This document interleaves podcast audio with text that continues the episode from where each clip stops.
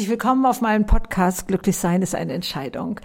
Heute geht es darum, was mein Verstand alles für Probleme hat, wenn es um Herzensentscheidungen geht und so etwas. Also er drängt dich da so gerne in den Vordergrund. Und was habe ich da unternommen? Wie bin ich da sozusagen mit mir ins Reine gekommen? Und äh, ja, was ähm, ja, für Tricks nenne ich das jetzt mal, doch ich glaube, das ist das schon. Ich musste mich tatsächlich manchmal austricksen. Und äh, davon ist heute die Rede. Aber ich möchte noch mal ganz kurz äh, vorher, wenn ihr gestattet, äh, schwärmen von meinem zweiten Workshop, der nun jetzt am Wochenende gerade gelaufen ist hier in der Nordheide im so kleinen Kreis zusammen mit meiner Tochter Lotta Labs und so viel Berührendes. Und ihr habt ja immer im Hinterkopf, ich bin 74, habe nochmal neu angefangen äh, mit Seminaren. Und jetzt gibt es auch demnächst Online-Seminare. Und ähm, also es gibt wirklich kein, man ist zu alt, es ist zu spät oder irgendwie so etwas. Also Neustarts haben immer eine Berechtigung.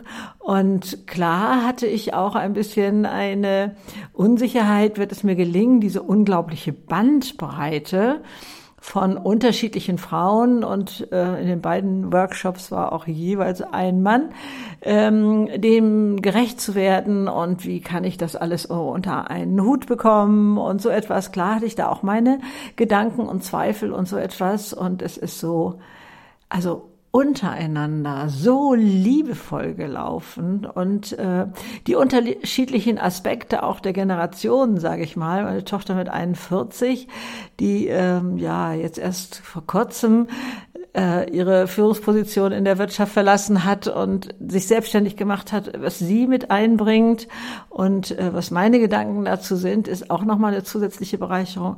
Also bislang gibt es nur eine Warteliste, noch keine neuen Termine oder irgendwie so etwas. Ihr könnt euch auf der Webseite da eintragen, wenn ihr erfahren wollt, wenn es was Neues gibt, aber nur an dieses an, an kleiner Stelle tiefe Dankbarkeit dass ich äh, den Mut hatte, es auszuprobieren, dass ich ja einfach dem Herzen gefolgt bin, wenn man so will, und der Verstand da nicht ganz so viel Mitspracherecht hat. Also insofern gehört es tatsächlich auch ein bisschen hier zu dem Thema.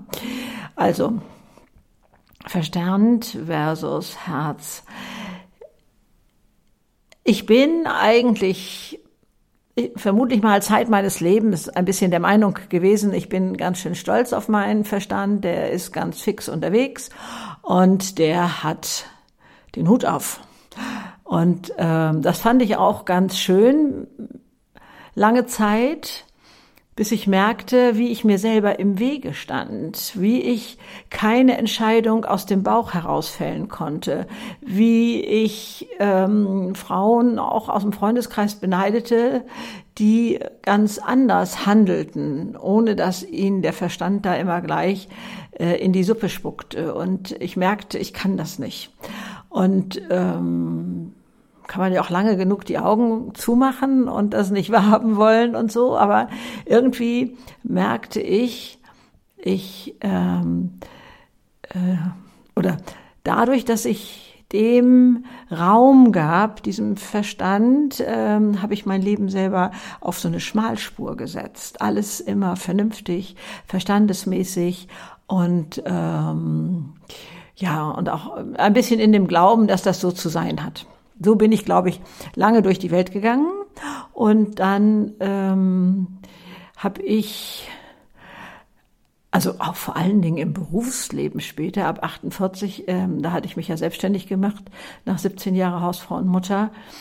Also ich denke mal, ich habe mir gestattet, vieles in der Kindererziehung und äh, auf diesem mütterlichen Sektor vom Herzen her zu entscheiden. Und das schon, damals gab es auch noch gar nicht die Informationsfülle, vor der heute junge Eltern stehen, äh, sich schlau machen können. Das war bei mir alles noch aus Büchern und ähm, ja, vielleicht auch Fragen beim Kinderarzt und Frauenarzt. Und es gab ähm, so, ich glaube, die Elternzeitschrift gab es damals schon ohne dass ich hier jetzt Werbung machen will, aber so, so Magazine, die eben für, für junge Eltern da sind.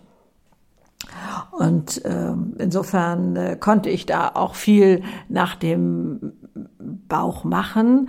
Oder ich habe eben Argumente gefunden, die meinen Verstand ruhig stellten. Also habe ich einen ganz wundervollen, tollen Vater gehabt, der an mich glaubte, der also was weiß ich, äh, mir auch äh, Sachen sagte, wie wenn du zum Mond fliegen willst, ist das auch möglich. Also das war ja damals gerade so ganz neu ähm, als Idee erstmal nur im Raum und, und so etwas. Und wenn ich was in der Schule vergeicht hatte, dann war das für ihn ein Versehen. Nun starb der ja ähm, tragischerweise innerhalb eines Tages an Herzinfarkt, als ich 19 war. So. Und als ich selber jetzt Kinder hatte, stellte ich fest, wie oft ich quasi versagt hatte nach meinem Verstand, denn ich war zu Hause und mein, mein Hauptjob war die Kindererziehung oder mich um die Kinder und Familie zu kümmern. Und trotzdem passierte es, dass ich da zu ungeduldig war. Was weiß ich, ein Kind war krank, äh, die Nacht nicht geschlafen und, und äh, dann äh, ungerecht und kurz ab und also alles andere als wie ich mir das vorgenommen hatte. Und da haderte ich schon sehr, sehr mit mir und dachte, oh Gott, also nein und die Kinder werden da später mal ähm, äh, ja, Anklage erheben oder äh, weil du damals oder was weiß ich. Also ich bin da sehr hart mit mir ins Gericht gegangen, das weiß ich noch. Und ähm, dann habe ich aber irgendwann begriffen, dass ähm, das Bild oder sagen wir mal der Bilderrahmen, den mein Vater für mich geschreinert hatte sozusagen, dem zu entsprechen, seiner Vorstellung zu entsprechen, hat mich auf Zehenspitzen laufen lassen, hat mich unglaublich mich anstrengen lassen, äh, um dem zu genügen. Er lebte längst nicht mehr, ne? aber in mir war das ja noch, dass ich ihm das alles beweisen wollte, dass ich tatsächlich auch so toll war, wie er das sah. Und dann habe ich gemerkt, meine Güte, selbst dieser positive Vater hat mich ja auch verbogen, wenn man das jetzt mal so dramatisch ausdrücken will äh, und hat nicht mich einfach, wie es ja meine Theorie damals war, als ich angetreten war. Also meine Liebe sollte die Kinder sozusagen in, mit großen ähm, Armbewegungen schützen und ansonsten sollten sie frei dazwischen äh, nach ihrem Rhythmus groß werden können. So und das äh, war ja zwar ein ganz toller Wunsch, stehe ich heute noch zu, aber ich weiß, das Leben ist anders.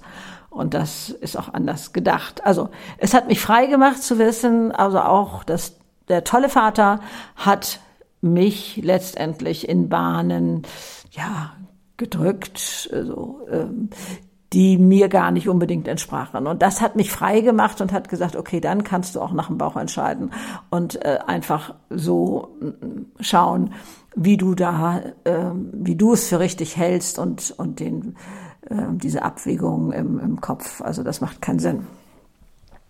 Dann habe ich ja damals schon Kurt Tepperwein ähm, gelesen, rauf und runter. Der ist ja auch noch vor ein paar Jahren wieder und auch jetzt noch brandaktuell und hochgespült und mit vielen Interviews und YouTube-Filmen zu sehen. Und ähm, da habe ich ähm, rausgefischt, ich bin nicht mein Verstand, denn ich kann ihn ja beobachten. Und ich bin auch nicht mein Körper, denn ihn kann ich auch beobachten. So nach dem Motto, tut der Fuß noch weh? Da hattest du doch gestern so eine Stelle. Und so, das kann man beobachten und auch bei den Gedanken, äh, die kann man beobachten. Was denke ich denn gerade? Und ja, im, im Yoga lässt man sie dann so ziehen, also man beobachtet die Gedanken und dann sollen die vorbeiziehen und so etwas. Und äh, also sind wir auch nicht unser Verstand und wir sind nicht unser Körper, sondern es muss da einen Beobachter geben. So nannte, glaube ich, Tepperwein ähm, das. Bei mir ist das komischerweise irgendwo im Hinterkopf angesiedelt. Jedenfalls fasse ich da immer hin, wenn ich davon erzähle, dass es da noch ein Beobachter ist. Und ähm, und sich in diese Beobachterrolle hinein zu versetzen, ist auch diese Empfehlung von Eckhart Tolle in seinem Buch Jetzt was ich auch damals schon mal gelesen habe und dann nochmal wieder in die Hände bekommen habe, dieses Beobachten von Gedanken und am Anfang vielleicht nur sagen, aha, du denkst gerade wieder oder da bist du ja wieder Gedanke oder so, schafft einen kleinen Zwischenraum am Anfang, bis der nächste Gedanke kommt. Also ich habe dann gemerkt, dass ich dann, wenn ich das sage oder wahrnehme oder beobachte, tatsächlich erst einmal tief durchatmen kann.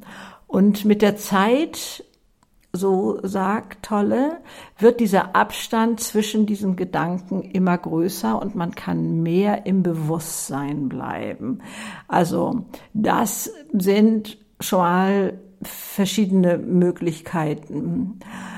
Dann ähm, sagt die Hirnforschung heute, äh, wenn man so zum Beispiel nachts grübelnd im Bett wach liegt, drei Minuten an konzentriert an etwas anderes denken, dann kommt man raus aus diesem Karussell. Also ich habe mir angewöhnt, ich denke dann an irgendwie ein schönes Ereignis, ob es ein Fest ist oder einfach ein Erlebnis, ein, ein äh, etwas sehen, was besonders spektakulär war oder so und sich dann ganz da reinbohren. Was weiß ich, was hatte ich da für Schuhe an? Äh, schien da die Sonne? War es windig? War da noch für Vogelkonzert oder wer war da noch? Oder das bekam ich dann mal als Tipp auf einem anderen äh, YouTube-Film, ähm, die sagte, ich stelle mir dann die Frage, wer hat als nächstes Geburtstag, äh, was könnte ich dem schenken, kann ich ihm noch einen Kuchen backen, hat er eine Allergie gegen Mandeln, also geht in ein Zukunftsprojekt und sagt, dann habe ich also in der Nacht dann wenigstens das schon gelöst. Und dann äh, bin ich raus aus diesem Gedankenkarussell. Also was kann man mit Gedanken machen, die man nicht so gut findet? Ich glaube, wir unterscheiden ja alle die Gedanken, die wir lieben, wenn wir Projekte entwickeln, wenn es um Strategie geht und so etwas alles. Das ist das eine. Und das andere, wie hatte denn Jens Korsen das genannt neulich? Nicht Plappermaul, aber sowas ähnliches, ähm, der da in unserem Kopf so permanent vor sich hinspricht diese Form von Gedanken, äh, äh, Sachen, die gar nichts mit dem zu tun haben, was ich vielleicht gerade tue, sondern die einfach da sind. Man fragt sich manchmal, wo kommen die denn her? Ähm, und, und so. Und da denen auf die Schliche zu kommen und zu gucken, wie weit bestimmen die denn meine Emotionen? Also wenn ich da im negativen Suppentopf, also von Angst und was und Zukunftssachen oder oder schmerzhafte Vergangenheitssachen und sowas rumdenke und drauf rumkaue gedanklich, dann bestimmt das schon meine Stimmung. Und umgekehrt natürlich auch, wenn ich voller Vorfreude da bin, aber das mögen wir deutlich lieber. Ähm, aber da zu gucken, wie kann ich denn der Herr werden? Und es hat mir enorm geholfen, als ich mal den Tipp bekam, das Herz ist der Kapitän der gibt vor, wo die Reise hingeht. Und der Verstand ist der erste Offizier, der dafür den besten Weg sucht. Also äh, ist für manchen vielleicht nicht nachvollziehbar, aber für mich war das eine ganz große Erleichterung. Jeder hatte seine Aufgabe und sie waren sozusagen fast gleichberechtigt. Also da fand dann nicht mehr diese Konkurrenz statt. Denn früher, das erinnere ich schon noch, auch im Job, hab, hätte ich mich nicht getraut, von äh, Bauchgefühl zu reden oder oh, ich habe hier kein gutes Gefühl, äh, da sollte man vielleicht noch mal nachgehen oder irgendwie so etwas. Da habe ich gedacht, das ist Frauenkram. Das ist Frauenkram und das ist nicht belastbar und macht dich nicht lächerlich. So. Und dann, das habe ich auch schon mal an anderer Stelle irgendwo gesagt, habe ich ein, ein Buch in die Hände bekommen. Es ist überhaupt sonst nicht meine Lektüre, aber das lag einfach da und ich hatte kein anderes Buch zur Hand und ich muss ja immer irgendwie was lesen. Und äh, da war das äh, die äh, Autobiografie eines Generals aus dem Golfkrieg. Und der schrieb, er saß im Hubschrauber, wusste über seinen Computer genau, wo was weiß ich, die Panzer standen oder was immer da alles aufgefahren war. und sitzt im Hubschrauber und sagt, äh, nein, wir machen eine andere Strategie. Hier stimmt was nicht. Und er hatte recht, am nächsten Tag wurden die Ölfelder angezündet. Ihr könnt euch vielleicht auch daran noch erinnern. Und da habe ich gedacht, wenn ein amerikanischer General sowas darf, nach seinem Bauchgefühl gehen, dann darf ich das auch. Das war quasi meine Legitimation, da viel mehr hinzugucken und äh, da dem auch mal Raum zu geben. Und siehe da, meine Auftraggeber, ich war ja damals selbstständig, haben ich hab, also alle würde ich sagen, ich kann mich jedenfalls nicht an etwas anderes erinnern, sagen wir mal so, ähm, dem Raum gegeben und haben gesagt, okay, dann überprüfen Sie das nochmal, wenn Sie da kein gutes Gefühl haben und, und äh, so etwas. Also das war für die überhaupt nicht so fremdartig, wie ich glaubte, wie es für die sein würde. Also das kommt auch nochmal hinzu, dass, dass der Verstand sich da auch immer alles Mögliche ausdenkt, äh, was da alles ähm, schieflaufen könnte. Ich habe ja auch mal von Professor Hüter, diesem Hirnforscher, gelernt in einem Vortrag, dass er sagte, der Verstand ist dazu da, unseren Energieverbrauch so niedrig wie möglich zu halten. Und das ist tatsächlich in eingefahrenen Bahnen. Deswegen wettert unser Verstand bei allem, was wir Neues machen wollen. Das verbraucht ja in der Tat mehr Energie, als, als wenn wir in der Sofaecke hängen. Und deswegen versucht der Verstand uns das auszureden. Also das fand ich auch schon mal ganz hilfreich, als ich das wusste. Ich habe heute eine etwas seltsame Umgangsform. Auf der einen Seite kriegt mein Verstand durchaus Applaus. Also so ist das nicht. Also finde ich toll, was der sich ausdenkt und, und so. Aber wenn der mir in die Suppe spuckt, weil er mich von etwas abhalten will, dann ähm, sage ich ihm oft, danke, du hast deinen Job gemacht. Ja, das ist dein Job, mich darauf aufmerksam zu machen und du möchtest auch gerne, dass ich keine Energien verbrauche und ähm, ja, mich vielleicht auch vor Gewahr Gefahren warnst. Alles gut und schön, wunderbar. Ich habe das verstanden, aber du sitzt nicht am Steuer. Du fällst hier keine Entscheidungen, denn ich habe darüber hinaus noch ganz andere Erkenntnisse als du. Und dann schicke ich ihn wieder weg zum Spielen gehen. Du kannst jetzt spielen gehen, du hast deinen Job getan, hast du toll gemacht, klasse, vielen Dank, wunderbar. Ich werde das mit berücksichtigen. Also ich weiß das ja jetzt, wo da Gefahren sind und, und äh, wieso ich das vielleicht nicht machen sollte oder was ich noch als alte Glaubensmuster in mir habe, wieso das sowieso nichts wird, weil ich das sowieso nicht kann oder wie auch immer. Da äh, kriegen wir ja alles Mögliche geliefert von unseren Gedanken. Und ähm, äh, ich mag auch unglaublich gerne von Lars Ahmed, ich weiß nicht, in welchem seiner Bücher ich äh, das gelesen habe, ich, ich schätze alle seine Bücher unglaublich. Und ähm, da hatte er diesen inneren Kritiker zu einem kleinen Jungen erklärt, der ihm da immer in die Suppe spuckte und da sagte, okay, hier hast du Block und Bleistift, schreibe bitte deine Gründe auf und beweise, dass du recht hast, auf die Art und Weise, dass es vor einem ordentlichen deutschen Gericht Bestand hat. Ich mache mir derweil einen Espresso und wenn ich wiederkomme, hast du das hoffentlich alles hieb- und stichfest aufgeschrieben, wieso ich zu dusselig bin, wieso ich das nicht machen soll oder was weiß ich. Und wenn er dann wiederkommt, schildert er das, dass der Junge da vor einem leeren Blatt Papier sitzt und gar nichts aufgeschrieben hat. Also wenn schon da oben Störfeuer sind, dann sollen Sie bitte so argumentieren, sagt er, dass Sie vor einem ordentlichen deutschen Gericht Bestand haben. Finde ich also auch ganz, ganz toll. Also vielleicht kann man sagen, es auf spielerische Art und Weise äh, machen, dass ähm, das, was der Verstand nicht erfassen kann, was nicht in sein normales Raster passt, dass er das sofort als ungültig erklärt. Also ich kann mich noch so gut erinnern. Das war also fast ein, ein körperlicher Gewaltakt, als in mein Gehirn endlich mal rein musste. Ich kannte das von der Theorie her schon lange, aber ich konnte es nicht da oben reinkriegen, dass jeder Mensch seine eigene Wahrheit hat. Denn für mich und meinen Verstand war es doch eindeutig, dass die Welt so ist, wie ich sie sehe.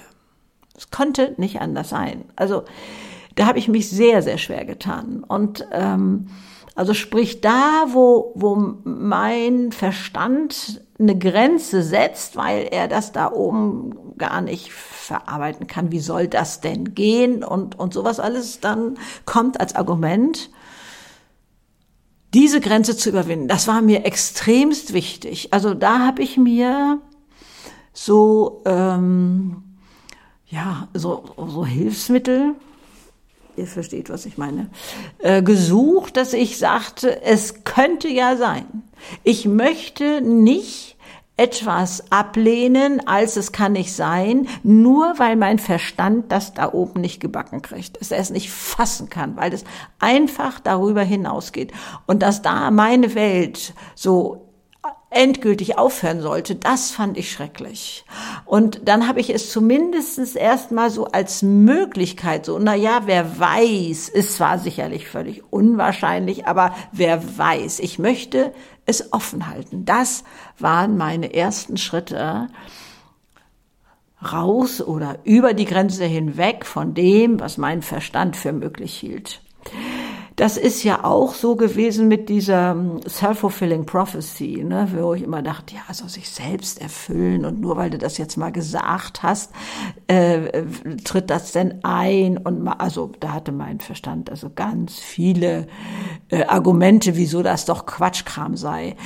Umso mehr feiere ich heute, wenn Wissenschaft, egal welche, irgendwo etwas beweisen kann, was was ich also schon länger ja glaubte und und so wo mein Verstand aber noch Kopf stand. Also diese Self-Fulfilling Prophecy, das war ja quasi schon der zweite Schritt. Damals war es erst einmal dieser Satz, egal was du denkst, du wirst Recht behalten.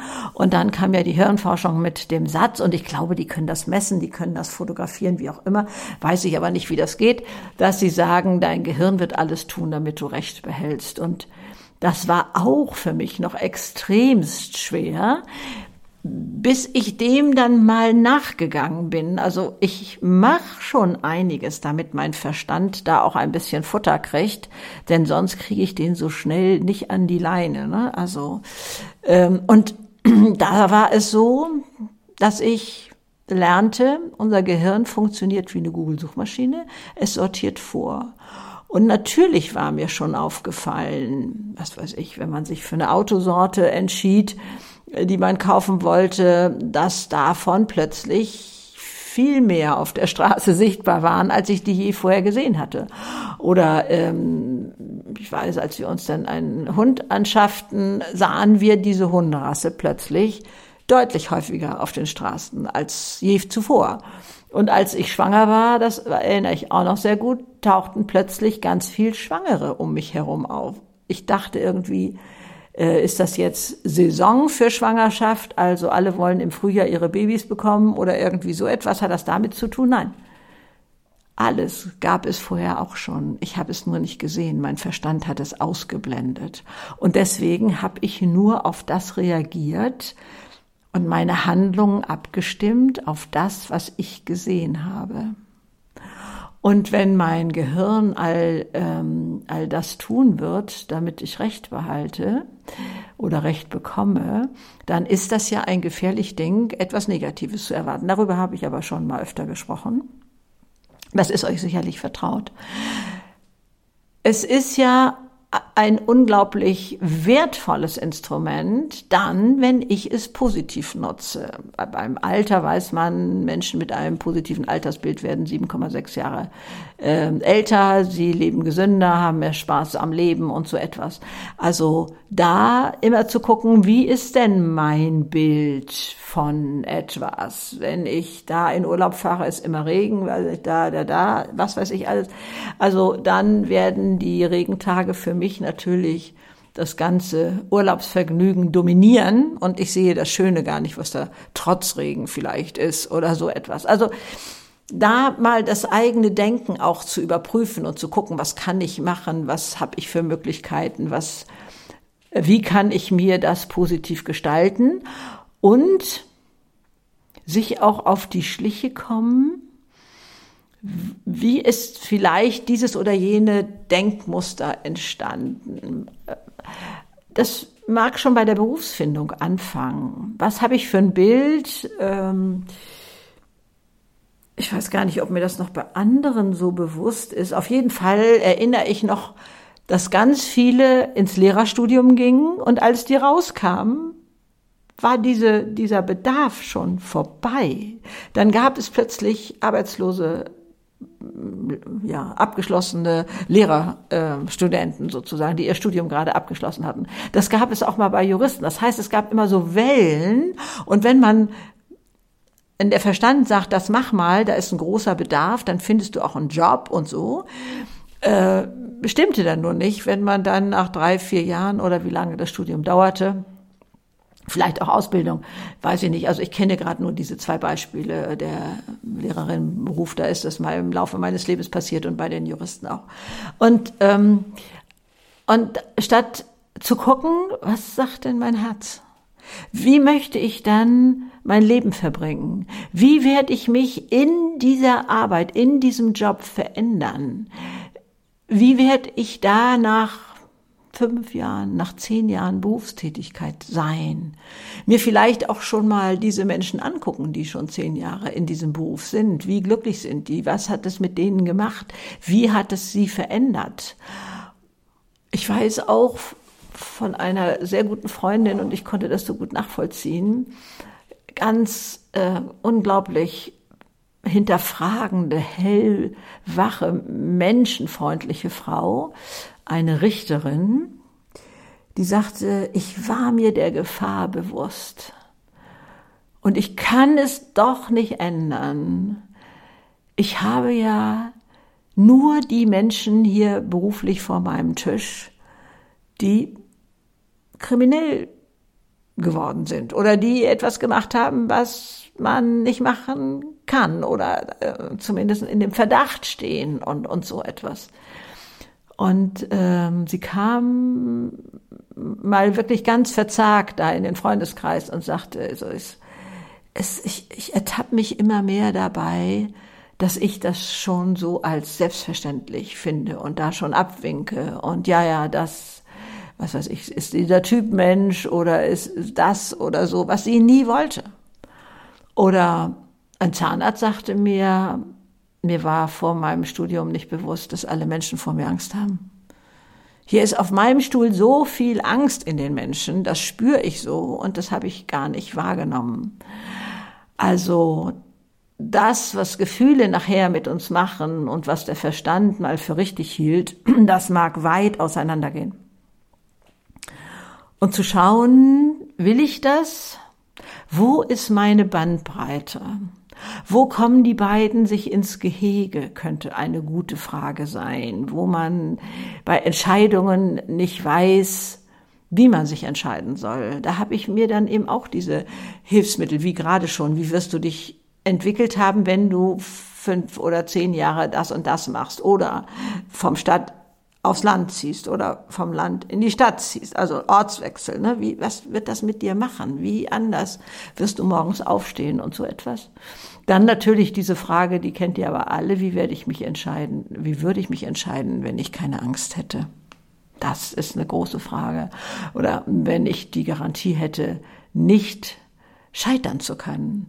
Also dieses Scheitern oder Fehler machen oder boah, das, das hat ja bei uns eine Schwere und ein, ein so blöden Ruf. Dabei geht es gar nicht ohne.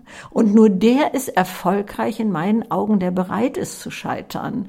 Also was gaukelt mir mein Verstand davor, wie schlimm das ist, was ich da gemacht habe und jetzt werde ich nie mehr auf die Beine kommen und jetzt werde ich nie mehr irgendwie einen Blumenstrauß gewinnen können oder so. Wo macht mein Verstand mich fertig? Einfach fertig. Und ich lasse das zu. Also immer wieder da gucken, was entspricht mir. Und ja, also Emotionen haben unglaubliches Mitspracherecht in meinen Augen.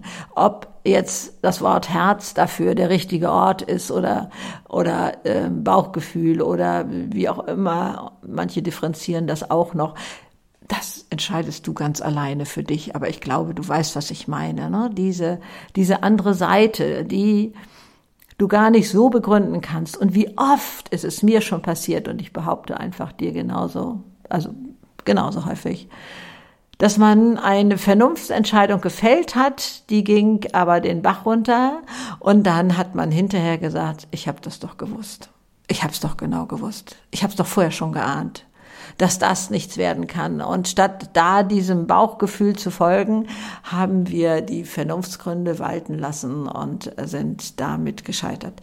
Also, ich werde auf keinen Fall meinen Verstand in die Wüste schicken. Nein, um Gottes Willen. Aber ich werde eine andere Balance herstellen können in Zukunft und werde da immer wachsamer sein. Und also manchmal ist es ein kleiner, ein kleiner Sport von mir, beziehungsweise es bringt mich zum Schmunzeln, wenn ich dann manchmal sage zu mir selber oder zu meinem Verstand, ach, da sind die Gedanken wieder.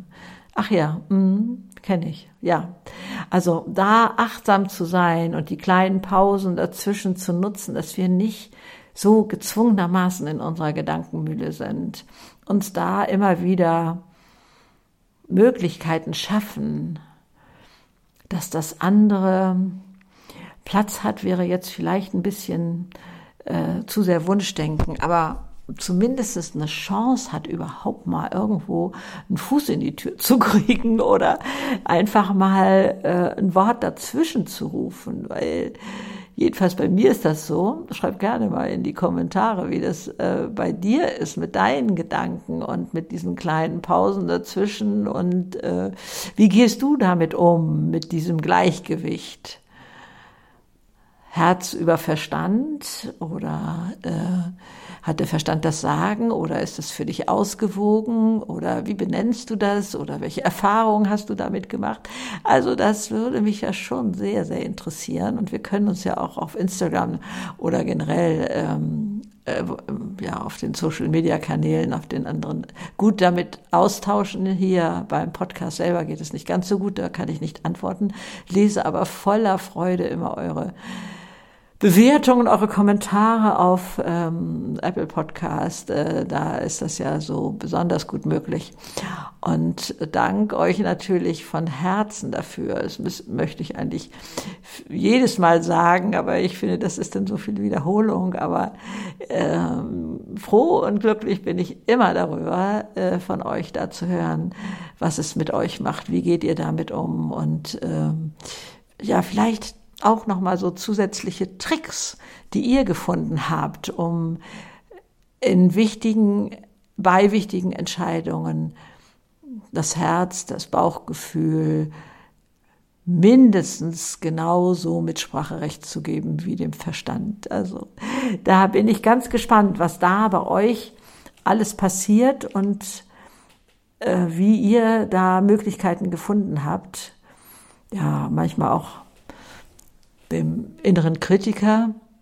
Aber Verstand ist ja so viel mehr als ein innerer Kritiker. Ne? Der hat ja auch ein ganzes Spektrum zur Verfügung. Der funkelt ja auch ordentlich da entlang. Aber das andere darf nicht zu kurz kommen. Ich wünsche dir alles, alles Liebe, dir dabei auf die Schliche zu kommen. Und ich freue mich auf deine Kommentare. Alles Liebe. Tschüss.